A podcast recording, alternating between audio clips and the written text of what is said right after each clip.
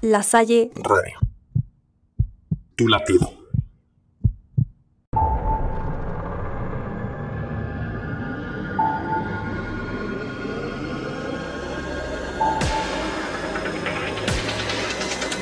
Ahoy tripulantes y bienvenidos al submarino americano.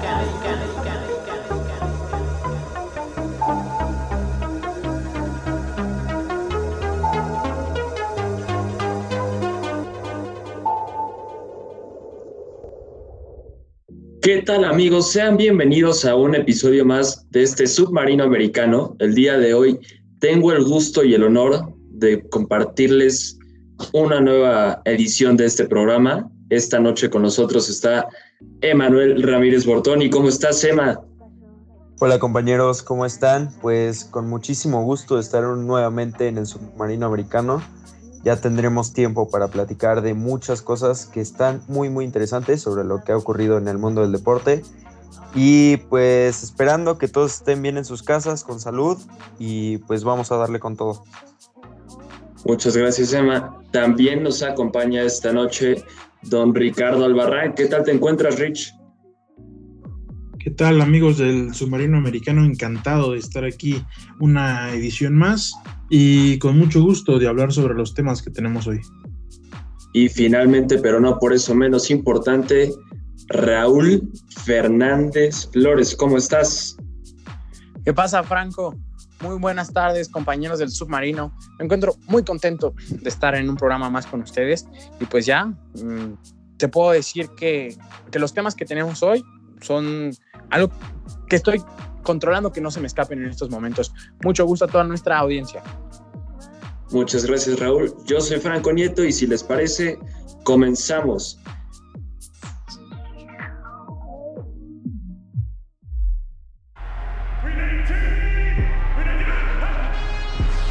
Estamos entrando a la zona roja.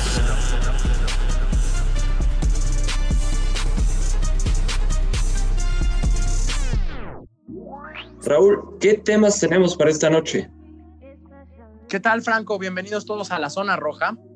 Y comenzamos con la primera noticia que es Big Ben se queda en casa.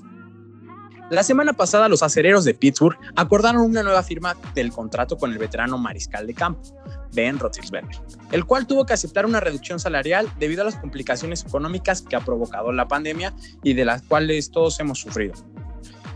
El equipo de Pensilvania tuvo que formar una drástica decisión para poder retener el resto de las figuras importantes del equipo. Big Ben, quien recientemente cumplió 39 años, lanzó 33 touchdowns y 10 intercepciones la temporada pasada y buscará conseguir su tercer supertazón con los Steelers. Tripulantes, tras la humillante eliminación de los playoffs en la temporada pasada, ¿creen que Roethlisberger todavía está a la altura de un equipo ganador como los Steelers? Tema picante sobre la mesa. Si les parece para comenzar, yo voy a ser directo y a dejarla ahí en la mesa mi opinión. Yo no creo que los Steelers estén para ganar. Sí son un equipo bastante competitivo, pero me parece que van a tener que, sufrir algunas bajas. No sé si Juju Smith-Schuster vaya a pertenecer, vaya, perdón, a permanecer en el equipo. Y me parece que por ahí la defensa también puede ser otro de los problemas. ¿Ustedes qué opinan? Pues a mí, sinceramente, es una decisión que no me sorprendió mucho, porque yo veo en estos Steelers el, poderío en otras zonas que no es el coreback. Para mí, si los Steelers ligaron 11 victorias consecutivas, no fue por Big Ben. En principal medida fue por su defensa y luego por el equipo ofensivo que este mariscal de campo tenía a su alrededor. Entonces, sí es un poco eh, eh, un complemento y pensando más en, cuanto a temas directivos, pues es un jugador que se ha ganado el respeto en el equipo, en la afición y demás, y que por supuesto te cuesta. Entonces, tomar la decisión de retenerlo es, es este, muy importante para, para no poder hacerte en la agencia libre de otro tipo de jugadores y ese dinero repartirlo. Entonces, me, me parece una decisión poco sorpresiva, sí da para el análisis, sí da para la polémica, pero si los Steelers llegan a postemporada, tienen una, un año ganador o inclusive llegan al Super Bowl, me parece que no es por él, es por el resto del equipo. Emma, ¿tú qué nos tienes que decir?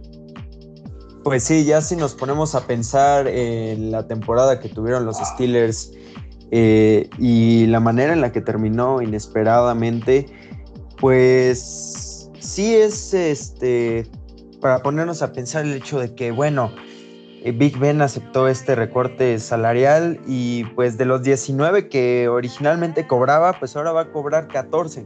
Entonces, pues nos habla de que la situación en los Steelers no está como para ponerse eh, payasos ni para ponerse a buscar a otro tipo de jugador, porque pues realmente se está buscando que la misma estructura que en su momento funcionó para los partidos que tuvieron invictos en la temporada pasada, pues finalmente pueda llegar a concretarse y sí llegar por lo menos a los playoffs y, pues intentar llegar a, los, a, las instancias finales, eh, llegando al Super Bowl y al campeonato de división. Pero, pero pues bueno, ya, ya veremos qué es lo que pasa, cómo se desarrollan las cosas, porque sin duda muchos esperábamos cosas diferentes de los Steelers y finalmente las cosas no salieron como, como se pensaba. Ahora, como se comentaba y como comentaba Raúl al principio, importante lo que hizo Big Ben en esta temporada con las 10 intercepciones, que para mí es un número pues no tan alto, que si bien puede ser que a comparación de otros quarterbacks pues sean unas cifras altas, pues nos habla de que Big Ben es un jugador que pues para la nación Steeler todavía sigue representando una, una figura muy muy importante que pues bueno, lo veíamos ya con Antonio Brown antes de su desafortunada ida y por la manera en la que se fue, pero esa figura que se veía en Antonio Brown pues finalmente es la que aún se sigue viendo para la afición de Steelers con Big Ben. Entonces pues será muy interesante ver qué es lo que pasa cómo es que se desarrollan las cosas y pues a ver si ese recorte salarial que tuvo Big Ben pues finalmente no representa en que pues finalmente sea su última temporada y quizás un retiro que pues mucho se ha venido anunciando para este jugador, pero que él mismo ha dicho que todavía no es hora. Yo lo único que podría decirte de este caso es que estoy orgulloso del Big Ben, no podría esperar menos de una persona con tanto callo para jugar al fútbol americano y es que si de algo se componen los grandes equipos y pueden seguir peleando temporada tras temporada, es de armar una buena plantilla. Si le pagas mucho más a un jugador, pues tarde o temprano te va a terminar costando muy, muy caro. Eh, un saludo a todos los fans y a la organización de las Águilas de Filadelfia. Yo creo que este debe ser el año para Ben Roethlisberger. Si no es este, probablemente ya no sea ninguno. Eh, los Steelers mostraron el año pasado lo que pueden llegar a ser si se coordinan, si los jugadores están en buena forma. ¿Y quién mejor si llegan a pasar a playoffs que el Big Ben para comandar? Aunque te voy a ser sincero y desde mi punto de vista más, más crítico, lo veo complicadísimo que pasen. Con esa AFC Norte teniendo a Lamar Jackson, a estos Browns que cada vez son más reales y a los bengalíes de mi primo Joe Burrow, es una misión muy complicada para los Pittsburgh Steelers, sobre todo por las dudas y las ausencias que yo creo que se van a terminar confirmando antes de que arranque la temporada. Yo, yo quisiera brevemente agregar que a mí me parece que el gran problema de los Steelers en esta temporada fue que la derrota les llegó demasiado tarde y además contra un equipo como lo fue Washington, como venía, que quien fue el que los derrotó. Entonces ese golpe anímico que sufrieron y una derrota en la semana 12, a mí me parece que ese fue el cortocircuito que terminó por tirar a la basura toda la temporada de los Steelers. Si hubiera llegado antes contra un rival de calidad, me parece que el equipo no hubiera perdido la concentración en las últimas semanas. También es, eh, en esto que estoy comentando, es un factor muy importante el calendario. Habrá que ver cómo está el calendario para los Steelers, porque a mí me parece que si empiezan mal la temporada y van agarrando de a poco ritmo, pueden tener un mejor desempeño que el año anterior. Y justo por ahí quería ir un poquito mi comentario de que el calendario que tuvieron esta temporada pasada fue bastante favorable realmente. Los equipos contra los que se enfrentaron a través de la temporada eran realmente equipos que nunca llegaron a estar en un nivel top, salvo al final que le vinieran las derrotas, ¿no? Recuerdo al principio de temporada más o menos un juego contra los Ravens bastante disputado pero de ahí en fuera me parece que si bien hay que ganar cada juego y no es cosa sencilla, tampoco fue uno de los retos más grandes hasta la postemporada, quizá. Y bueno, para cerrar este tema, ¿alguien más gusta agregar algo? Perfecto, ¿no, Franco? Perfecto, entonces pasemos al siguiente. ¿Qué no tienes, Raúl? Ok, señores, continuamos con noticias de la NFL. Y es que la novela de Dak Prescott llega a su fin. Tras varios días de incógnita sobre el futuro del mariscal de campo, Dak Prescott, los vaqueros de Dallas han llegado a un acuerdo con el jugador, firmando un contrato por cuatro años y a cambio de 160 millones de dólares, una suite en el estadio ATT, 200 vacas. Bueno, quítenle eso y solo 126 millones son garantizados. Tripulantes, Prescott realmente vale esa importante cantidad de dinero o está siendo sobrevalorado por los vaqueros de Dallas? Creo que aquí sería notable y correcto empezar por el, el aficionado de los vaqueros de Dallas que tenemos aquí en la mesa. Raúl, ¿qué opinas tú de esto? Hermano, me parece un número justo, ni más ni menos. Dak Prescott es un coreback con muchísimo talento, eh, que desafortunadamente una temporada clave en donde se pudo haber firmado y ese contrato pudo haber subido, digamos, a 200 millones, era la pasada. Desafortunadamente la lesión pues no se lo permitió y me parece que tenemos un buen mariscal de campo en donde podemos confiar y a partir de eso, de, asegurar este puesto, construir otra vez el equipo y aprovechar el pick, el pick que tenemos esta temporada. Ahora, tenemos también otro aficionado que es el señor Emanuel Bartoni. Sí, pues para los vaqueros de Dallas yo creo que viene pues bueno, el hecho de que Dak siga pues aquí con nosotros dándonos de sus mejores momentos. Pero si bien hay que recordar que mucho comparó Dak Prescott su, su precio con lo que le pagan a Patrick Mahomes y a Deshaun Watson. Y pues sí hay, que, sí hay que recordar que de alguna forma son jugadores distintos y que Dak Prescott no ha tenido ni los resultados ni las temporadas que ha mostrado Patrick Mahomes en Kansas City. Entonces, pues bueno, yo, yo siento que es una, una buena cantidad, sí coincido con lo que dice Raúl, más sin embargo yo, yo agregaría que tal vez es un poquito eh, elevada debido a que pues no ha dado los resultados que ha esperado la afición de los Cowboys y recordamos que la temporada pasada pues no fue la mejor para los Vaqueros de Dallas con altibajos, con una temporada atípica para ellos y con ese resultado que finalmente, pues bueno, recordemos que el último partido los Rams lo ganaron. Entonces, pues, pues sí va, va a ser destacable lo que finalmente llegue a ser este jugador, porque pues ahí se va a notar si este dinero fue pues bien habido o pues finalmente pues solo fue para mantener aquí al jugador. Rich, ¿tú qué nos tienes que decir? Pues a mí me parece un fenómeno muy interesante, no solo el contrato de Dak Prescott, sino eh, todo, este, todo este tipo de extensiones en, en, los jugadores que vemos en la NFL y en otros deportes estadounidenses, porque las cláusulas que tienen, las cifras los millones y tal, me parece que son pensando en cuál es su capacidad y qué le pueden dar al equipo, no necesariamente en lo que ya dieron. Entonces, si nos ponemos a pensar qué puede dar Dak Prescott a este equipo con las armas que ya tiene, que además tiene uno de los mejores cuerpos de receptores de toda la liga, pues podemos llegar a determinar que este valor en su contrato y en su, en su, en su renovación sí es merecida pero el antecedente más cercano nos indica que deberá de haber un tiempo de adaptación para que este equipo pueda ser protagonista. Tienen una ventaja muy importante. Lo manejábamos hace rato con el caso de Big Ben y cerró Raúl diciendo que compiten contra Lamar Jackson, que compiten contra Joe Burrow y que compiten contra Baker Mayfield. Bueno, pues Dallas hoy realmente, si, si tiene una buena temporada, puede ser el campeón de su división porque no tiene una competencia tan demandante como, como otras divisiones. Entonces es una ventaja muy importante que tiene este equipo y que este coreback por supuesto puede aprovechar. Eh, ya, ya para cerrar me parece que sí es una renovación merecida, pero que para los aficionados de Dallas, que justo aquí tenemos dos, yo les pido paciencia. Y yo no soy nadie para pedirlo, pero, pero, pero yo así lo veo, yo así lo entiendo. Yo, yo creo que Dak Prescott dará resultados, pero dándole un poco de ritmo.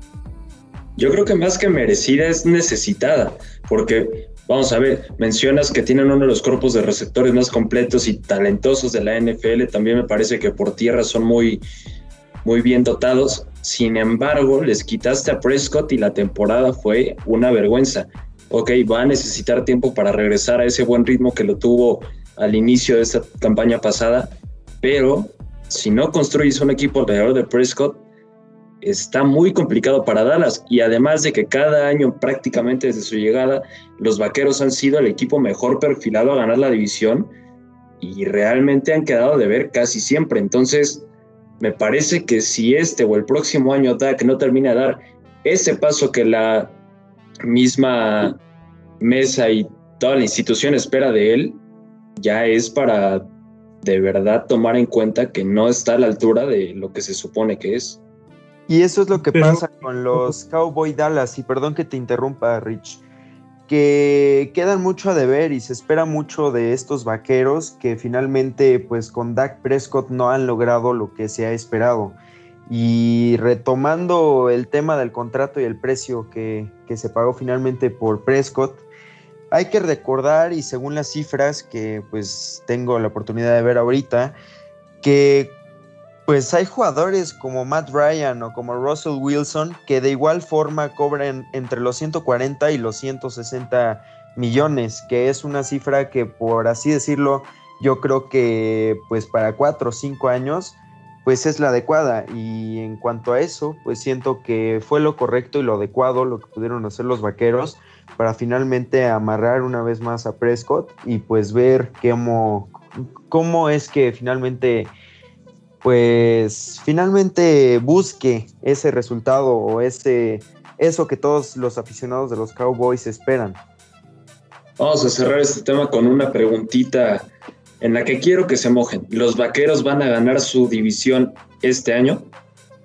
Sí, claro que sí, Franco. La estrella solitaria va a conquistar el este. Y sin problemas, ¿eh? te lo digo.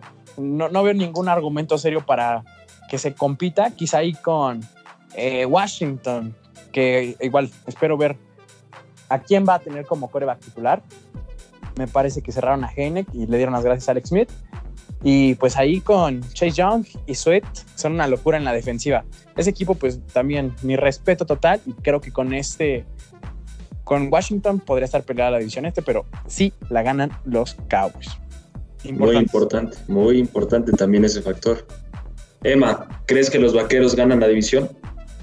pues bueno, también hay que voltear a ver contra qué equipos vamos a enfrentarnos, porque pues si nos ponemos a ver, tenemos a un Washington, tenemos a Saints, tenemos a los Gigantes de Nueva York, que si bien y pudieran representar algo para los Cowboys, pues habrá que ver si es que retoman la temporada y empiezan a mejorar las cosas o si el ritmo sigue al igual que la temporada pasada, porque si sigue al igual que la temporada pasada yo veo muy difícil que estos vaqueros lleguen a lograr algo importante. Rich, ¿tú te animas a, decir que saldrían campeones o no? Oye, espérame, Bortoni no contestó. Mucho diálogo y demás, pero sí o no. No, pues siendo realistas, la verdad es que esperaría que pudiera ser positivo eh, la forma en la que los Cowboy Dallas eh, pues desempeñan esta temporada, pero como campeones de división yo veo muy muy muy complicado que si vemos a un equipo como el que vimos la temporada pasada se logren los objetivos. Pues yo la verdad no lo veo muy muy muy complicado, pero yo creo que Washington va a repetir. Es el segundo año de Doc Rivers. Yo creo que no tendrá tantos problemas con el coreback. Una defensa que pinta para ser una de las mejores en la conferencia. Yo creo que la división se la lleva a Washington. Pues va a estar interesante. Yo creo que no la van a ganar los vaqueros. Yo también creo que la va a ganar Washington. Entonces aquí el único ilusionado, el único con confianza es el señor Fernández, que ya se estaba quejando. ¿Qué pasó, hermano? Vamos, Dak. Un abrazo. Perfecto, de aquí hasta Dallas. Y vamos a dar un brinco también a la NBA.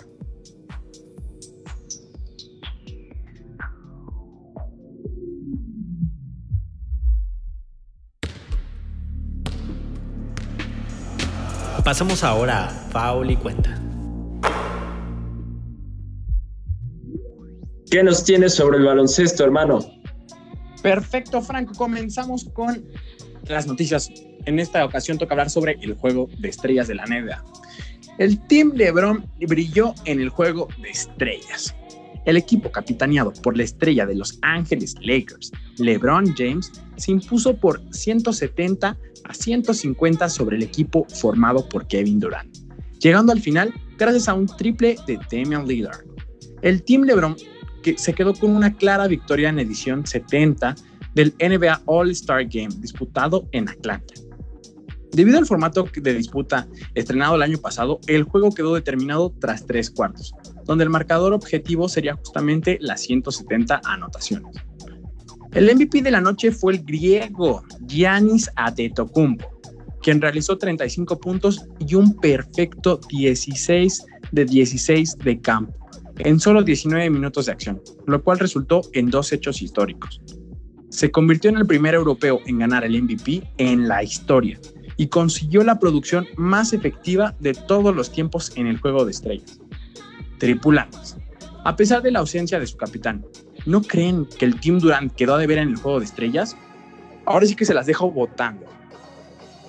Pues en este bote yo voy a decir que no. Ya habíamos comentado hace unas semanas cómo se perfilaba este juego y sobre todo me parece que por la forma que fueron agarrando todos los equipos de, entonces para esta fecha, era más que esperado que ganara el Team LeBron y no quedó de ver. Pero, pues bueno, como aquí es más de individualidades, quizás sí queda un poco a deber el, el team de Kevin Durant. Sin embargo, el resultado a mí no me parece para nada sorpresivo. En lo personal yo creo que no quedaron a deber porque fue un partido en el que se notaba a los jugadores relajados, literalmente se veía que era otro día en el trabajo y pues finalmente fue un juego para, para, divertirse para todos estos jugadores, para estas grandes figuras de la temporada de la NBA. Vimos a jugadores como Steph Curry, como LeBron James, que finalmente pues demostraron dotes de habilidad con el balón y todos sabemos de lo que son capaces estos jugadores. Eh, por lo tanto, pues yo creo que no quedaron a deber debido a que pues fue un partido que en ciertas ocasiones yo vi parejo, en otras un poquito disparado de parte del equipo de LeBron James. Pero pues creo que todos, y no me van a dejar mentir, vimos a un partido que fue más por diversión, por intentar hacer tiros desde larga distancia, por lucirse. Y pues bueno, yo creo que vimos un total espectáculo y, y pues eso fue lo que esperábamos, lo que nosotros merecíamos ver de estas grandes figuras. Y pues bueno, qué mejor. A mí, a, mí la verdad me parece que si en un juego con estas características, con los jugadores ajetreados, cansados, con la agenda saturada, si vamos a reclamar porque un equipo nos quedó a deber o no, me parece algo totalmente fuera de lugar. Es un partido para celebrar, es ver a las estrellas que normalmente, como, lo es, las vemos separadas en sus distintos equipos y ahora ver espectáculo como LeBron James y Stephen Curry y también del otro lado había grandes nombres. Pues, pues me parece que, que es más para el fanático, que es más para, para relajarse incluso. Entonces, es un, es un partido para disfrutarlo en las finales de la NBA le exigiremos a los equipos que queden a deber. En el juego de las estrellas me parece que no es necesario. Yo estoy de acuerdo totalmente con lo que dice Rich. Eh, este juego pudimos verlo. En el trámite del partido los jugadores se divertían, sonreían y por ahí leí un comentario en Twitter que decía, este juego de estrellas es de Mickey Mouse. Y, no puedo negarlo, es un partido, podría decirse, casi de broma, pero es que es fantasía total. Ver a Curry con LeBron haciendo equipo fue una cosa sensacional. Eh, yo me quedo con Stephen Curry y todo lo que nos proporciona a nivel de entretenimiento. Es un tipo que que si no da la nota por sus grandes actuaciones eh, dentro de la cancha, lo da con su hija, lo da con sus declaraciones. Un tipo muy, muy facherito, que de esos que me caen bien. Este, igual destacar su victoria en el concurso de triples, que parecía que se lo llevaba Jason Tatum con 26-27 puntos, y pues al final se lo lleva el mejor, para mí el mejor tirador de la historia. Sí, y aparte el día de ayer fue un total fan service. Recordemos que, como bien dice Rich, es un espectáculo en el que finalmente se festeja y se celebra a los grandes jugadores de la NBA que están reunidos para pues dejar a un lado las camisetas y jugar un partido. Y pues recordemos que es un partido que pues por lo que representa, por las figuras que hay y por el espectáculo, las jugadas, los dotes de, de, de talento que dan los jugadores, pues simplemente es un total fan service que nos hace muy felices a todos los que pues disfrutamos de este deporte que es el baloncesto en NBA. Y pues sí, finalmente retomo que ya quedarán a deber los equipos, como dice Rich, que pues están en instancias de las finales de la NBA y que pues finalmente sea un partido serio y que deje de lado el espectáculo. Pues bueno, ahí lo tienen. Finalmente es eso, los juegos de estrellas, llámenlo en la NBA o en la NFL con, con el Pro Bowl, son esos, son juegos para darle gusto al aficionado, no para ponernos a, a sacar cuentas de ello. Si les parece, amigos, vamos al siguiente tema que es la MLB.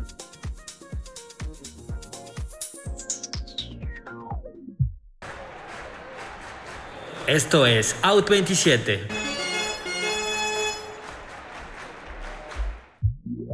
Rulo, ¿qué nos tienes para este deporte? Claro que sí, Franco.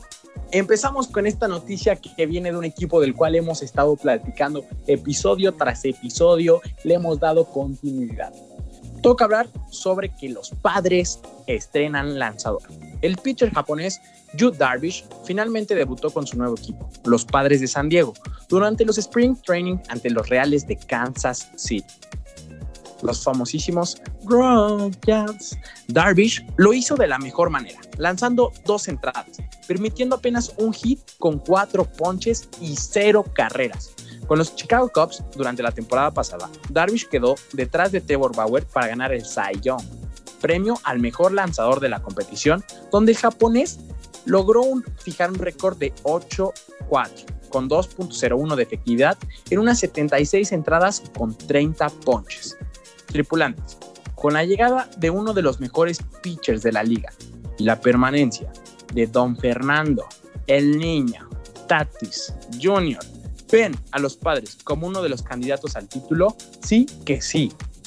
Coincido contigo totalmente, Raúl. Yo también los veo como uno de los candidatos al título, más allá de los Yankees y los Dodgers, que son los principales favoritos. Me parece que si hay algún equipo que les pueda dar pelea, son los padres, usando la agencia libre para agregar jugadores como ya lo mencionabas, Hugh Darvish, Blake Snell, Joe Musgrove o Víctor Caratini, me parece que han armado un roster bastante competitivo y que sin duda es el que puede dar una sorpresa. Quizá el mayor obstáculo es justamente que tengan a los Dodgers en la misma división, pero yo creo que este año pueden estar determinados a ir por algo más grande después de que el pasado habían regresado a, a esta misma instancia después de 13 años, si no me equivoco. Yo creo que ese es el punto, Franco. A mí no me parece que este equipo sea candidato al título. ¿Por qué? Porque delante tiene al actual campeón, a los Dodgers, y que muy posiblemente si quieren llegar a jugar la Serie Mundial tendrían que enfrentarlos. A mí me parece que son candidatos a la Serie de Campeonato. En eso sí, yo los veo jugando la Serie de Campeonato el próximo octubre contra los Dodgers. Pero por supuesto que el favorito son Los Ángeles. Sí, así como ustedes lo comentan, compañeros. La verdad es que yo sí veo a los Dodgers como el único posible obstáculo que tengan los padres. Debido a que si nos ponemos a ver la oeste, pues nos encontramos con d con Giants y con los rookies. Que pues si bien yo creo que no representan mayor amenaza para los padres de San Diego. Y pues hemos estado viendo estos movimientos en, este, en estos jugadores que han ido llegando, ya sea Tati Jr. y pues bueno, pues ya veremos cómo es que se desarrolla finalmente. Yo sí veo que los padres sean candidatos, y creo que ya lo habíamos comentado en un programa anterior, a que se lleven el título de la MLB. Sin embargo, pues también veo a los Dodgers muy bien y tampoco dudaría que pudieran llevarse un, un, campeonato nuevamente. Entonces, pues estaremos a la espera. Pues sí, realmente son, son temporadas largas y tener a los Dodgers es un gran obstáculo, pero aún así yo creo que, que siguen siendo los más firmes. Digo, también habrá que ver qué pasa del otro lado, ¿no? En la, en la otra conferencia. Pero aún así los, los padres son de los candidatos más firmes. Raúl, ¿tú qué nos tienes que decir sobre esto? Hermano, con esto nada más se confirma eh, lo que ya se venía cocinando con los padres de San Diego, que la temporada pasada pues caen en playoffs de una forma, no te podría decir que, que sorpresiva, pero estuvo peleado. Y yo me quedo mucho con el punto que dice Ricardo. Me hace reflexionar mis palabras, como siempre el buen Rich, y dice, son candidatos a la serie por el juego, no al campeonato porque están los Ángeles Dodgers. Otra vez, pudiera decirse que en mi primer sí, super sí, estaba bajo los efectos del hype, que sobre todo me, me genera el niño Tatis Jr. Eh, si logran superar a Dodgers en este juego de serie mundial que al parecer nos estamos oliendo todo el mundo y que igual me gustaría que quedaran palabras grabadas, pero muy complicado que lo podamos predecir desde este punto porque muchas cosas pasan a lo largo de la temporada. Pero yo sí veo a los padres alzando el campeonato este año. Graben estas palabras, ya lo dijo Raúl. Él ve a los padres campeonando. Si no pasa así, puede firmar su renuncia en este momento. Bueno, no, cuando pase, Me- porque ahorita. Me, me- me salgo por una ventanita del submarino, me ahogo por hablador. Perfecto, ya lo tienen. Alguien más busca dar una predicción así de, de aventada, sacar la pelota del parque. Pues yo creo que esta temporada quien va a sacar la pelota del parque van a ser los Dodgers y van a ser bicampeones.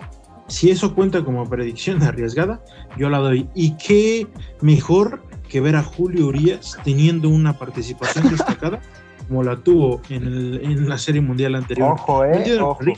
Alzado, eh, Rich, alzado. Y confiado. El hecho de que los Dodgers hayan ganado en la temporada anterior le quitó un peso enorme de los hombros a Dave Roberts y a Clayton Kershaw principalmente. Lo que veamos a partir de la temporada específicamente con estas dos personas me parece que va a ser algo desconocido. Incluso me atrevo a decir que, no tienen ni siquiera tope porque el objetivo ya lo alcanzaron. Pues bueno amigos, ahí lo tienen. Son nuestras predicciones para la temporada de la MLB. Si gustan agregar algo más, que ya nos vamos.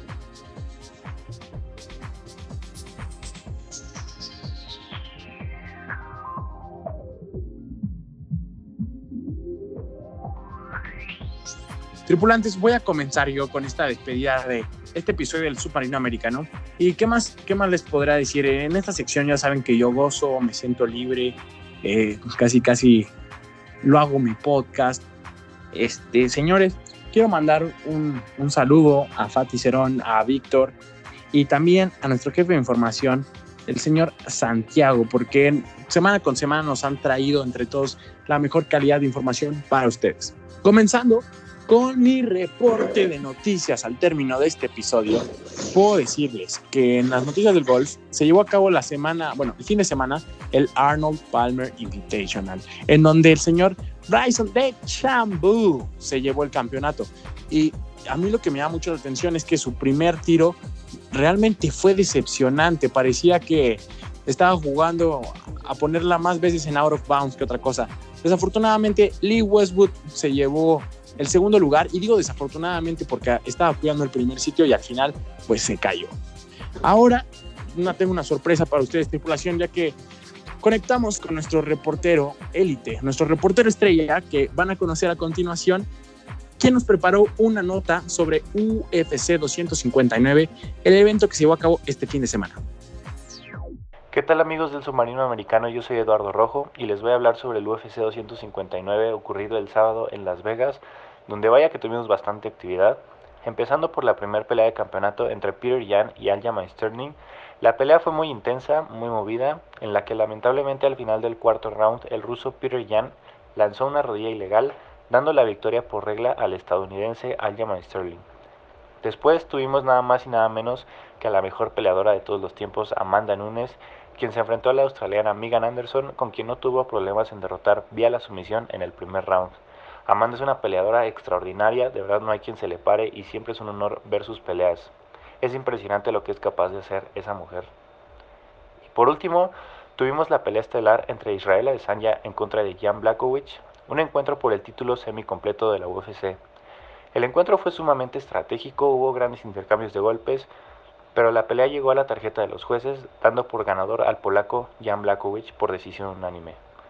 En general, fue un evento muy completo con grandes peleas y grandes finalizaciones y bueno, seguimos al pendiente de más actualizaciones. Yo soy Eduardo Rojo y regreso con ustedes amigos.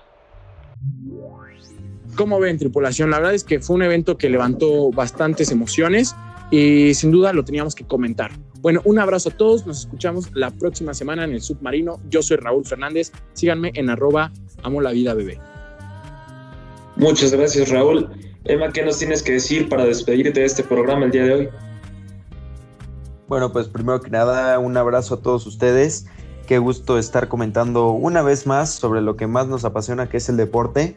Le mando un saludo a todos nuestros tripulantes, a nuestros compañeros que no pudieron estar hoy con nosotros acompañándonos y a todos los que están detrás de esto que es Barco Deportivo, Submarino Americano.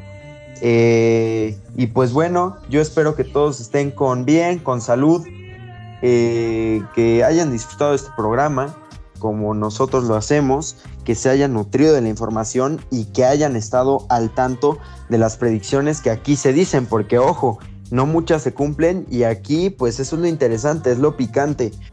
Pero pues bueno, finalmente espero que puedan darse el tiempo también para escuchar un proyecto personal que estoy llevando aparte con unos amigos. Se llama Fútbol Club MX con entrevistas, con su podcast que se llama La Grada.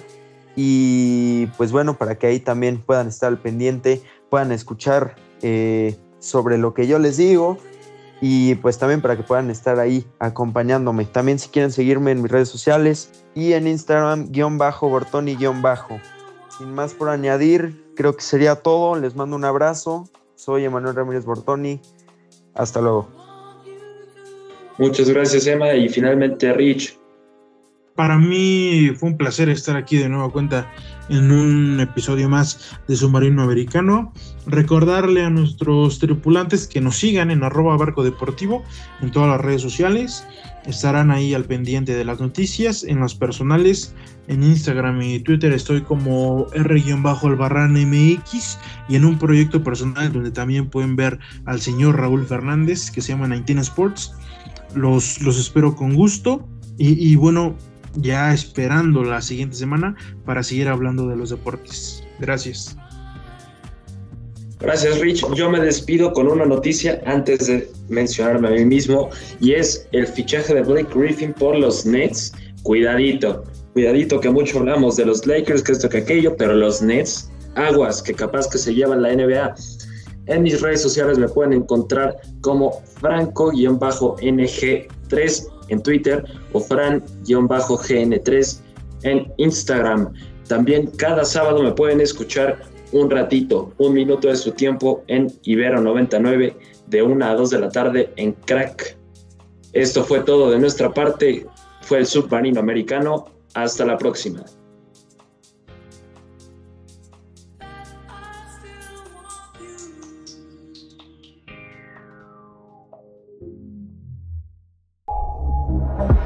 Nos vemos la próxima semana en el submarino.